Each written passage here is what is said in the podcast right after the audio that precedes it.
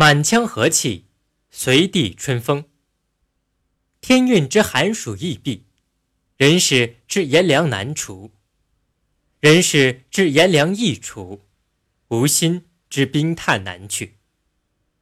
去得此中之冰炭，则满腔皆和气，自随地有春风矣。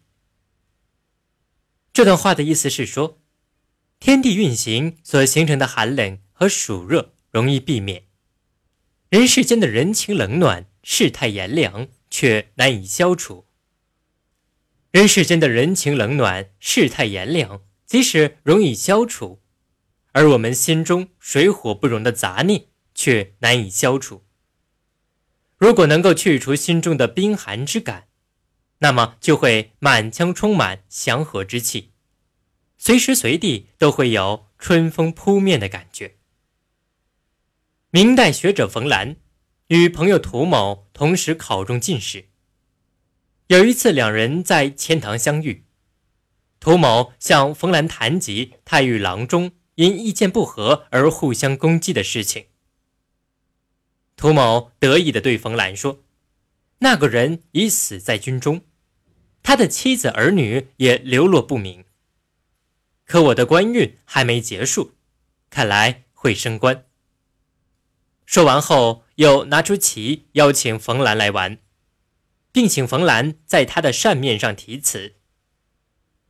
冯兰对涂某念念不忘官场争夺，对对手的不幸幸灾乐祸，自己侥幸得胜、得意忘形的态度很不满，便提笔在扇面上写道：“白云堆里似宫廷，亭里只宜空时平。”相逢莫自夸高手，一遍输来一遍赢。冯兰写的诗以棋局喻官场，说明在朝廷里做官风波险恶，人生苦短，何必为了一点私人恩怨而破坏自己的满腔祥和之气呢？涂某看了感到十分羞愧。人的道德修养主要表现在待人上。是恩怨于心，还是人我两忘，恩怨皆空，决定于人的修养。